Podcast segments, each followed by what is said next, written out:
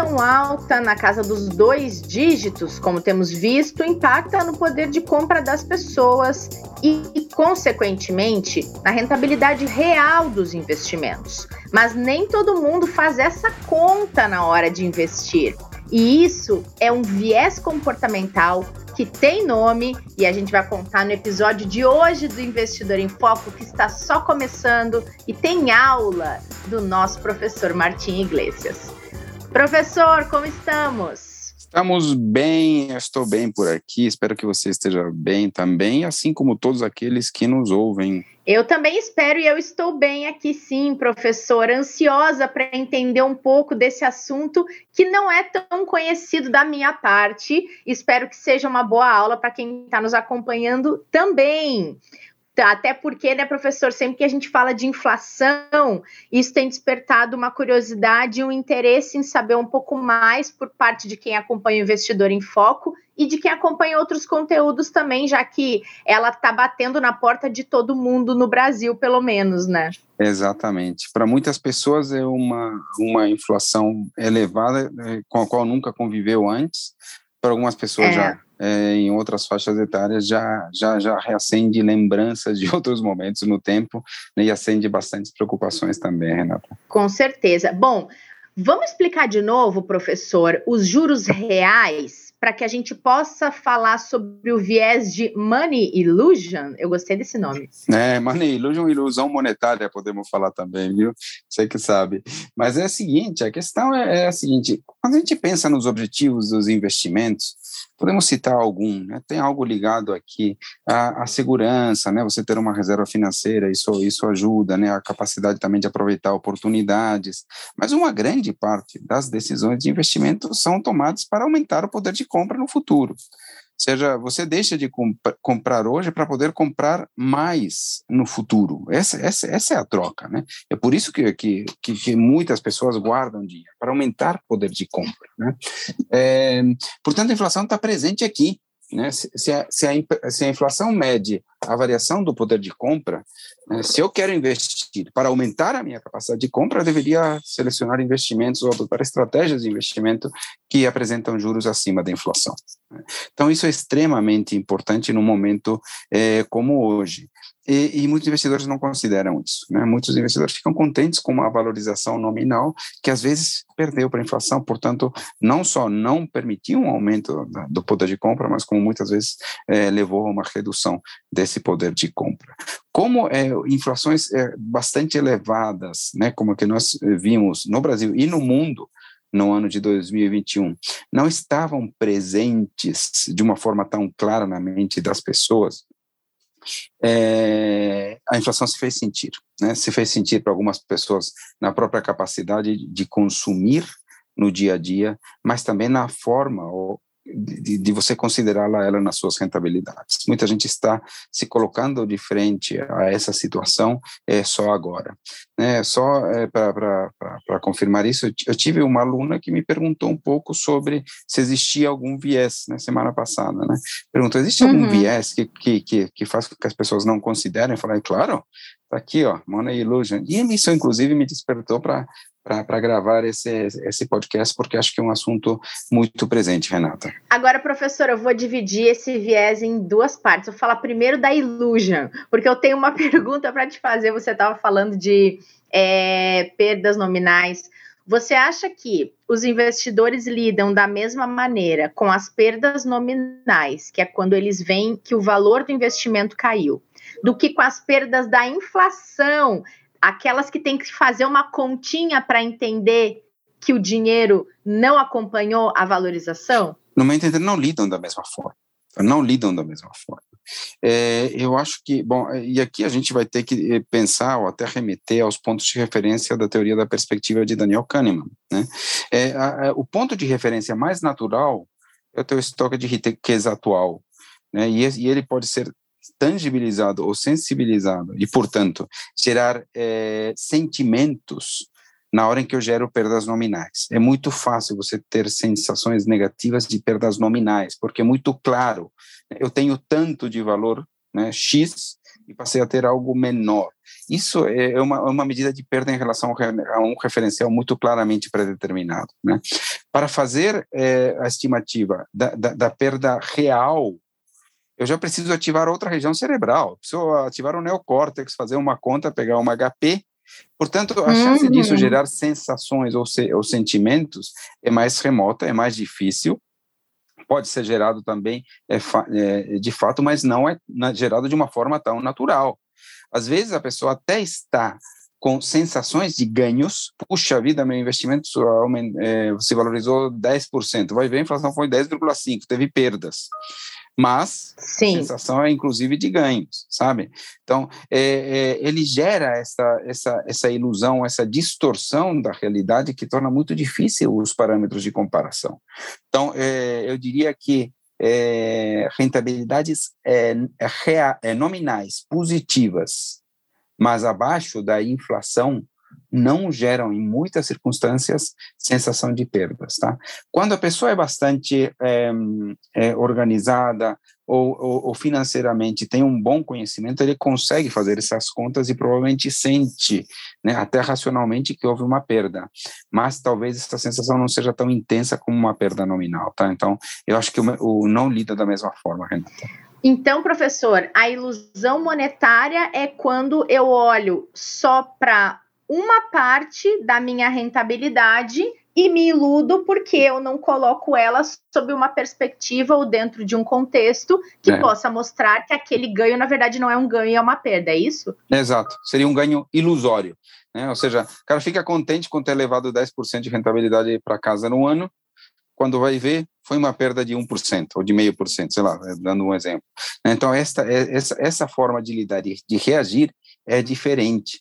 Muito, né? No fim das contas, o cara foi levar a inflação para casa. Tipo, não teve ganho real, não teve aumento de poder de compra, mas a sensação provocada por uma perda desse tipo é diferente e é de alguma forma mais leve do que anterior, embora seja tão, tão prejudicial, né? ela é tão uhum. prejudicial, mas a sensação ela, ela, ela, é um tanto diferente.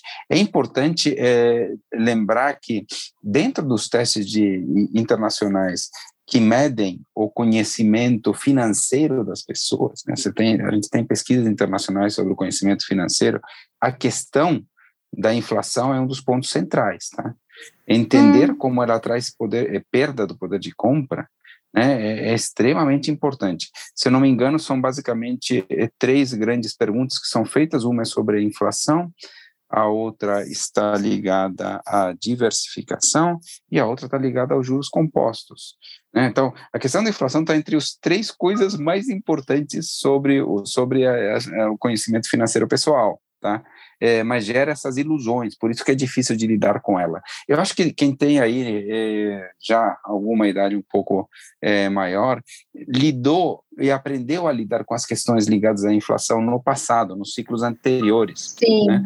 Pessoa, sei lá, que era, era tava, tinha 20 anos, sei lá, na época do Plano Real, 20 e poucos anos na época, do, portanto, já, já tinha, já lidava com, com dinheiro, né? Provavelmente entende um pouco melhor essa dinâmica, porque já viveu. Né? Não, não é apenas um entendimento ou um conhecimento teórico, mas é uma vivência né, de como, de fato, a gente tem que ter cuidado com o valor nominal das coisas e entender melhor esse valor real das coisas, né? E comparar isso com outras coisas, como o próprio salário, como a sua renda, com o patrimônio, para ir ter outros parâmetros de comparação que não a moeda em si, né?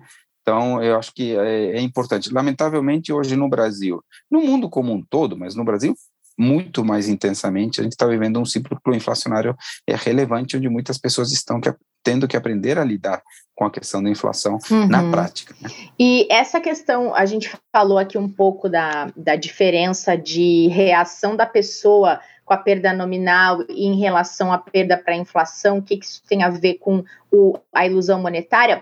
E isso acontece, professor, muito por causa dessa reação que desperta no cérebro da pessoa mesmo, né? Pelo que eu entendi, para que ela tenha essas reações diferentes. E aí você trouxe agora a questão da lembrança. Isso também deve interferir um pouco na forma como ela reage, né? Provavelmente sim. É, agora, é, isso para mim está é, pode ser avaliado com, com a teoria de Daniel Kahneman, né, a teoria da perspectiva, no meu entender, que é, e particularmente numa das funções, que é a função de valor é, de Kahneman e Tversky, que descreve a forma como as pessoas lidam com ganhos e perdas. Tá?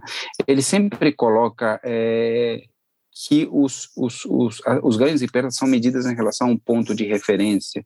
E esse ponto de referência é, pode variar de pessoa para pessoa e pode variar ao longo do tempo. Mas um ponto de referência muito natural é quanto eu tenho de dinheiro hoje. Esse é um ponto de referência muito natural. Né? Então, qualquer ganho, qualquer perda é em relação a isso. Né? E aí, qualquer perda gera um, uma dor, um sentimento negativo que é 2,25 vezes superior, segundo Kahneman, aos sentimentos positivos de um ganho. Né? Então, toda vez que eu sinto uma perda, aqui eu estou entrando é, sem dizer exatamente como ela é sentida, pode ser em relação a quanto eu tinha, aquilo que eu esperava, diversas coisas, tá? Mas ela dói 2,25 vezes mais do que a alegria que é trazida por um ganho. Meu ponto é que é, é, é, não, é, muitas pessoas não conseguem sequer processar que a perda se dá de uma forma um pouco mais abstrata. Né? É, esse conhecimento abstrato de que a perda se dá a partir do que você tinha corrigido pela inflação é uma atividade do neocórtex, né, do córtex pré-frontal, ou seja, não é uma, uma, uma, uma coisa que surge naturalmente, é uma reação emocional, sabe? Portanto, ela, ela, ela pode ser que em muitas circunstâncias não esteja descrita na teoria da perspectiva, ou seja, a pessoa sequer sente que existe uma perda. Né? Então, ela não multiplica uhum. por 2,25. Né? Então, Kahneman pode nos ajudar a entender isso. Como a, a, a, o ponto natural de avaliação de ganhos e perdas é um valor nominal, é mais difícil que algumas pessoas consigam transformar a perda a partir de uma medição relativa a um, a, a um valor real. É né? por isso que muita gente não consegue sentir isso como perda. Né? Eu me lembro, por exemplo, em épocas da inflação, o cara botava dinheiro em alguma aplicação, na poupança, por exemplo, né, na, naquela época ainda era mais popular do que hoje, né, e, uhum. e o cara levava 40% no mês, e saía contente. Eu via isso. E a inflação tinha sido uhum. 45%. Tipo, o cara teve perda de 5% e saiu contente, sabe? Sim. Porque muitas pessoas não conseguiam considerar é, na prática, eu vi isso muitas vezes, considerar que havia, estava ocorrendo uma perda. Entretanto, por exemplo, a perda naquela mesma época da bolsa de 2, 3% em um dia, que é alguma coisa relativamente frequente é, no mercado, oscilações dessa magnitude, né, era considerada de uma forma muito negativa. Então, isso já, já me mostra que, de forma é, que eu vi, né, é, como de fato as coisas reais e nominais são diferentes, na, na verdade. Com certeza. Agora, uma dúvida que me ocorreu aqui também. Será que esse viés ele pode atrapalhar quem está migrando para renda fixa porque a taxa Selic está subindo e deve continuar subindo? Não, certamente, né? Certamente. Aqui a gente tem que olhar as coisas para frente, em primeiro lugar, né? É, é, no início do ano, acho que provavelmente a gente não esperava uma inflação do tamanho que foi esse ano, e basicamente as aplicações de renda fixa perderam para a inflação, né? É, isso tem que ser considerado, né? Mesmo aquele que, é, que, que teve ganhos reais, é, nominais, deveria descontar a inflação para perceber qual foi o seu ganho real. Agora, daqui para frente também, só que daqui para frente é um pouco diferente, né? A inflação que eu tenho que olhar não é o que foi, né? 10, 10 e pouco por cento é, nos últimos 12 meses, mas é a inflação que deverá ser. Isso, isso torna um pouco mais difícil a, as questões. Né? Será que a inflação vai ser de que magnitude? A gente espera uma inflação de 5%, por exemplo, no ano que vem, com a Selic subindo, né, e provavelmente na média do ano vai ser algum número aí perto de 10% na média do ano, ou seja, deveremos ter inclusive juros reais, mas tem que ser avaliados dessa forma, não vão ser juros ganhos de 10%, mas vão ser ganhos de 10 menos 5% da inflação, arredondando as contas aqui, tá? É, uhum. Esse é um dos riscos que tenho prefixado, inclusive, Renato. Né? Um, um, investimento, uma aplicação prefixada de um ano, por exemplo, se você trava, nem que seja uma taxa aparentemente boa, de 11%, tal, ela tem o risco de, por ser prefixada, no fim das contas, se houver uma aceleração inflacionária, os juros reais serem menores do que ele pensava, ou eventualmente até negativos, como ocorreu nesse ano. Né? O pós-fixado tem uma chance um pouco menor disso ocorrer, porque se começa a haver uma, uma, uma aceleração inflacionária, é muito provável que os juros vão subindo por decisões do Banco Central. Então, de alguma forma, é, os juros reais podem, inclusive, se manter é, é, operando no pós-fixado, né, nos produtos é, considerados DI. Né? Então, é uhum. isso que é, que que, é, importante ter em mente. Só voltando um pouquinho, Renata, eu não citei os autores do conceito. Né? É, o autor do conceito de money illusion ou ilusão monetária é o Irving Fisher, né? É, é, é, um economista americano, né, das primeiras décadas do século XX, eh, e o conceito de ilusão monetária também foi muito trabalhado pelo Keynes. Né? E mais recentemente, e é, portanto, é uma espécie de um viés de uma época em que nem o conceito de viés era, era, era muito bem explorado, né? porque os conceitos de vieses surgem na segunda, no finalzinho do, do, do século XX, particularmente com os trabalhos de Kahneman, né, que são muito mais explorados os vieses, né, e o Kahneman dá toda essa, essa, essa noção e permite essa interpretação da ilusão monetária a partir da função de valor da teoria da perspectiva, né, mas de fato a criação vem lá de, de Fischer e de Keynes no início do século XX. Então, professor, para a gente tentar não cair na armadilha do viés da ilusão monetária tem que tomar muito cuidado, principalmente na hora de investir em pré-fixados, analisar bem os pós-fixados e não se iludir que a inflação não impacta a sua carteira, né? Perfeito. Mas é uma coisa que às vezes é, parece um pouco é, é, um contrassenso, tá? Mas hum. eu posso hum. te dizer o seguinte, que no longo prazo, as ações o mercado de renda variável, no longo prazo, não no curto, tá? mas no longo prazo, tem um nível de proteção inflacionária bastante razoável. Um, uma carteira diversificada de ações, no fim das contas, é, tem o seu valor determinado pelos fluxos de caixas das empresas, que no fim das contas são geradas por venda de produtos e serviços que, por natureza, tem uma indexação à inflação.